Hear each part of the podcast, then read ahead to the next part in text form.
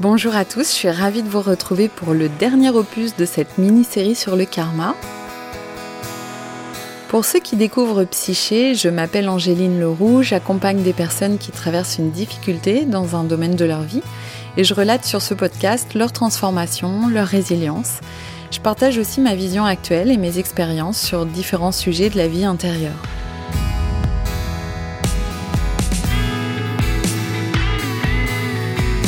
Aujourd'hui, j'ai envie de vous raconter des histoires fortes qui me sont arrivées et qui sont en lien avec euh, ce qu'on appelle le karma. Pour la première, il faut remonter 20 ans en arrière. Je suis animatrice radio et parallèlement, je fais beaucoup de recherches en sciences humaines. Je fais une fac de psycho en parallèle de mon métier, je lis plein d'ouvrages scientifiques, euh, psychologiques ou en lien avec la spiritualité. Je cherche à comprendre le fonctionnement humain et à travers ça, surtout à me comprendre euh, déjà moi-même. À cette époque-là, je suis très attirée par l'Inde et la chose euh, étrange, c'est que j'ai des images en tête, des goûts, des odeurs, alors que je, n'y ai jamais mis les pieds. J'écoute de la musique indienne traditionnelle euh, en boucle. J'ai des images euh, d'assiettes et de bols en métal. J'ai des ressentis d'ambiance. D'ailleurs, la première fois que j'ai vu une scène de rue en arrière-plan dans un film, où on voyait la rue euh, en Inde, je me suis mise à pleurer inexplicablement comme euh, un enfant inconsolable, et ça me bouleversait complètement. À l'issue de mon contrat à la radio, je décide de tout quitter et de partir trois mois en Inde. Quand j'arrive à Calcutta et que je prends un rickshaw pour gagner le centre-ville, je traverse des rues poussiéreuses où les gens étalent par terre ce qu'ils vendent, à même le sol. Et donc je sens là toutes les odeurs que j'ai l'impression de reconnaître. Je sens l'ambiance comme si je la connaissais déjà. Je vois ces bols et ces assiettes en métal que j'avais dans, dans la tête. Et surtout, je me sens enfin être chez moi, comme une impression de rentrer à la maison je vis ça comme un soulagement. Et il y a vraiment quelque chose en moi qui se détend complètement. J'ai l'impression d'être moi-même, de ne pas avoir d'efforts à faire, d'être parfaitement adapté à ce milieu que pourtant je découvre euh, pour la première fois.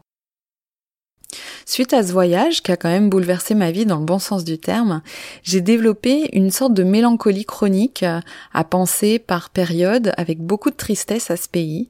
Et une fois rentrée en France, je me faisais euh, des plats indiens, je m'habillais avec mes saris chez moi, je pensais euh, à l'Inde en boucle. Et c'est pendant une séance de kinésiologie que la thérapeute m'a dit vous devez retourner en Inde, prendre de la terre de Calcutta et en ramener en France. Ça vous stabilisera parce que là, vous vous sentez déraciné. Alors j'y suis effectivement retournée. J'ai pris de la terre de Calcutta que j'ai mis dans un, petit euh, un petit flacon.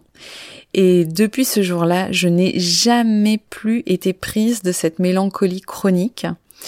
Et euh, lors de mon troisième voyage en Inde, j'étais euh, à ce moment-là graphiste. Et d'ailleurs, le nom de mon entreprise, c'était Kali Plume. Kali, c'est la déesse du panthéon hindou.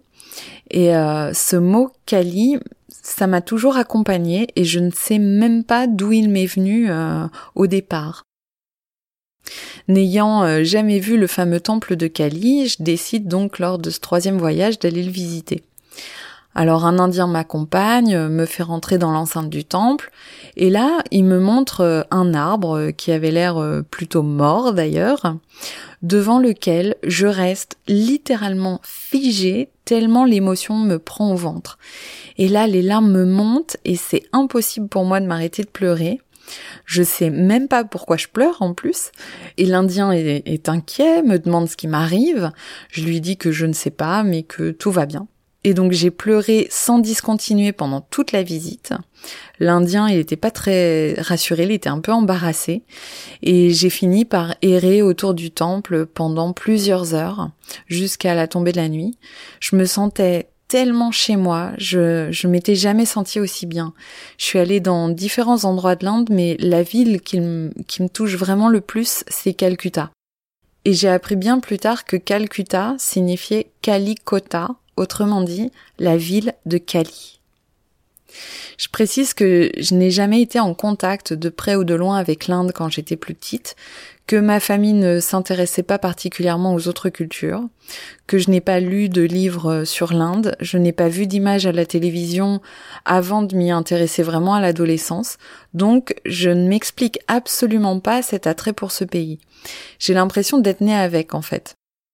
Et là, sans parler de vie antérieure, on pourrait simplement penser que euh, dans ce qui me constitue, on pourrait dire que l'Inde me correspond, comme d'autres aiment plutôt les pays nordiques ou la culture africaine.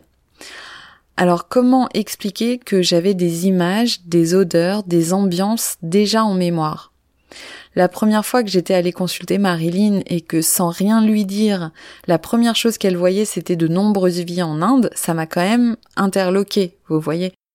Et elle m'a dit que j'avais eu des vies de mystiques euh, qui vivaient dans la grâce, plutôt isolées des autres d'ailleurs, et que je vivais euh, d'amour divin et d'eau fraîche, que j'ai eu aussi des vies très difficiles de pauvreté. Elle me voyait les pieds dans l'eau des rizières, à travailler très durement, mais elle disait que j'étais tout le temps euh, très heureuse en fait, que je vivais, que j'ai eu beaucoup de vies où je me sentais très heureuse. La deuxième histoire, c'est celle qui m'est arrivée l'année dernière en Égypte. Alors je suis en visite euh, dans un temple avec un groupe de personnes et un guide. J'ai mon Polaroid avec moi, je suis la visite un peu de loin parce que je suis plutôt concentrée sur mes photos que sur ce que raconte le guide. Et donc on arrive aux abords d'une grande statue et le groupe se dispose autour pour écouter le guide. Moi je me mets un peu à l'écart pour prendre une photo euh, d'autre chose. Je pose mon sac près d'un arbre et mon regard se pose spontanément sur deux femmes du groupe qui prennent place autour de la statue mais un peu plus en arrière par rapport au reste des personnes. Au moment même où mon regard se pose spontanément sur elles, en simultané et en une fraction de seconde, je perçois la scène suivante. Je vois en fait que ces deux femmes sont des sortes de piliers énergétiques et que le fait de s'être positionné ici influençait une sorte d'énergie dans la Terre que je perçois comme des filaments colorés très denses allant dans tous les sens. Derrière elle a lieu une bataille féroce et je vois des hommes armés sur des chevaux, je ressens euh, surtout une guerre de territoire euh, acharnée. Et ces deux femmes forment comme une espèce de barrage énergétique qui empêche les hommes d'aller plus loin. En fait, elles protègent l'entrée du temple. Alors imaginez bien que je perçois ça en une fraction de seconde de façon très précise, très claire. Je vois de la poussière, je sens l'énergie guerrière, je vois ces deux femmes comme des piliers indéracinables, et en même temps, j'ai conscience que ces deux personnes, dans le temps de maintenant, n'ont absolument pas conscience de ce qui se passe simultanément. Parce que ce que je comprends, c'est que cette scène, elle a lieu en même temps que maintenant. Et c'est le fait de s'être mise ici qui impacte la vie d'à côté. C'est quand même très troublant comme perception. Hein.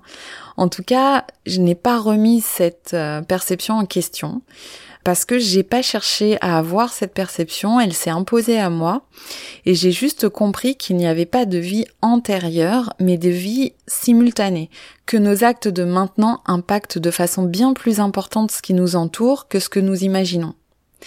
Bien sûr, là encore, je n'ai aucune preuve de ce que j'avance, mais c'est la prise de conscience que j'ai sur le moment. Et le plus important, c'est que je comprends que on brime nos élans naturels à cause de nos conditionnements. Et que la spontanéité, le, le flux libre, non entravé de nos faits, de nos gestes, influence énormément le reste de la vie dans toutes ses manifestations, mais qu'on n'en a pas du tout conscience.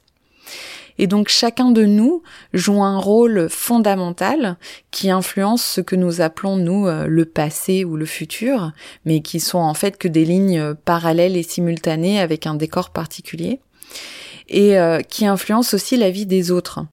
Je comprends qu'en fait, on joue tous un rôle vis-à-vis d'autres personnes, que les autres jouent leur rôle pour nous, et que tout ça, c'est enchevêtré à la façon d'un mécanisme ultra complexe euh, d'horlogerie, dans des temps et des espaces simultanés.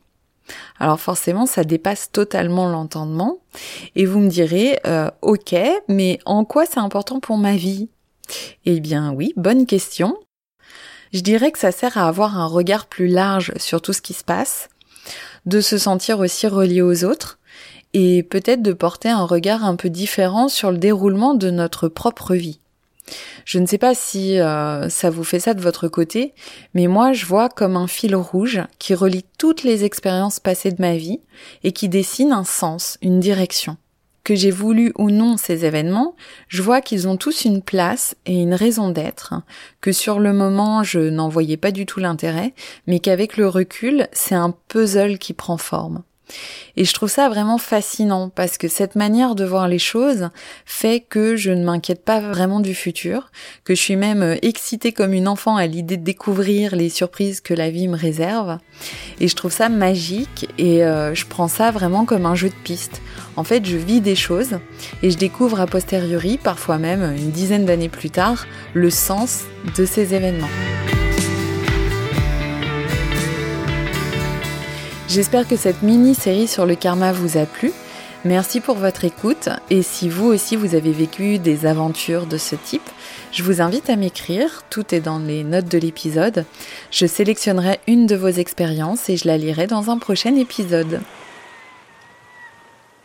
À bientôt sur Psyché.